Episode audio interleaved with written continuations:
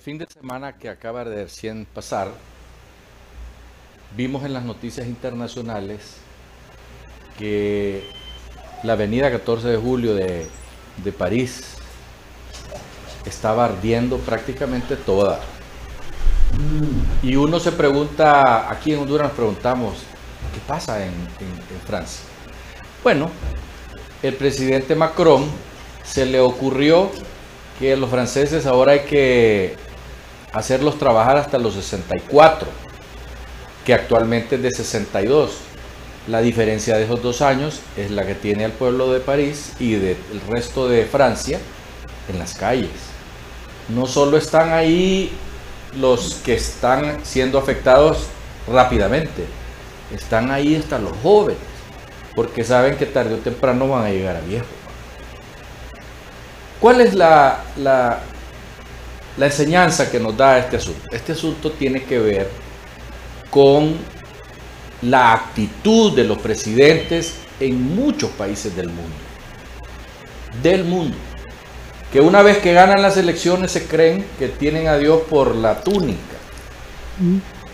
Y que pueden hacer lo que se les dé la gana vía decreto. Macron hizo vía decreto esa ley que le está costando y le va a costar seguramente perder su primer ministro, que es una mujer, y él en los próximos dos años va a perder las elecciones.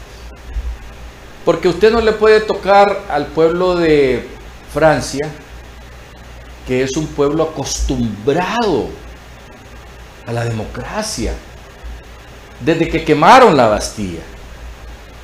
El pueblo de París tuvo las agallas de acabar con un rey, cortarles la cabeza. Y después le cortaron la cabeza a los que le cortaron la cabeza al rey por falta de democracia. ¿Qué quiere decir eso y por qué lo traigo a colación? Porque aquí en nuestro país debe de suceder exactamente lo mismo. Nosotros estamos viendo que a ciertos sectores del país, hoy por ejemplo, los señores que venden vehículos usados se tomaron la, la CA5. Nos tocó estar desde las 8 de la mañana hasta las 2 de la tarde y porque ejerciendo nuestro derecho de informar, nos cruzamos toda la carretera hasta que llegamos a donde estaba el meeting o el motín. ¿Y qué encontramos ahí? Bueno, que había un grupo de diputados del Congreso Nacional platicando con esta gente que son eh, personas que venden carros usados. Y ellos pretenden que se les escuche, porque en el Congreso no se les escucha, no hay manera. Entonces, ¿qué hacen? Irse a la fuerza, como está haciendo el pueblo de París. A nosotros no nos gusta, no nos piace, como dicen los italianos, que se tomen las carreteras porque nosotros recorrimos, fíjese bien, desde, desde Ciguatepeque hasta la curva esa donde, donde regalan, si usted toma café, le regalan las, las, las rosquillas o al revés, pero la cuestión es que una de las dos le sale regalada. Ahí, si usted se toma ese puente, no hay manera que Honduras circule. No la hay.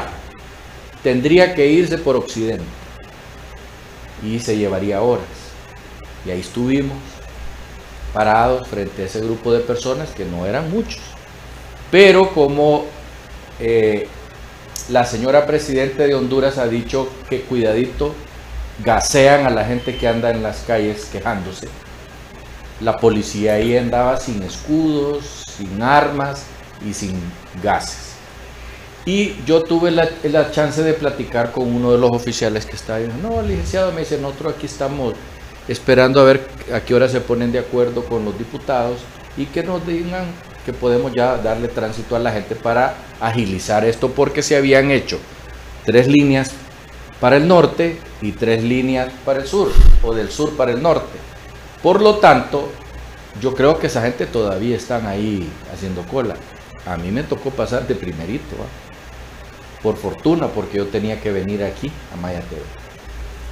Y de eso estoy platicando justamente, que tratemos de que las cosas sean dentro del margen de la ley, para que nuestra gente no tenga la necesidad de andar en las calles probándonos a todos los demás. Porque mire, me consta, vi pasar cuatro, cuatro ambulancias y costó que las dejaran pasar, a pesar de que iban con enfermos allá adentro. Cuatro ambulancias, dos para abajo y dos para arriba. De manera tal pues que, ¿qué necesidad hay de llegar a esos extremos con esa gente? ¿Por qué no los llamaron y se sentaron con ellos y les preguntaron qué es lo que quieren? Y si es tan fácil como la ley solo tiene que decir, miren, quedan prohibidos que traigan carros antes del año 2020. Y se acabó el problema.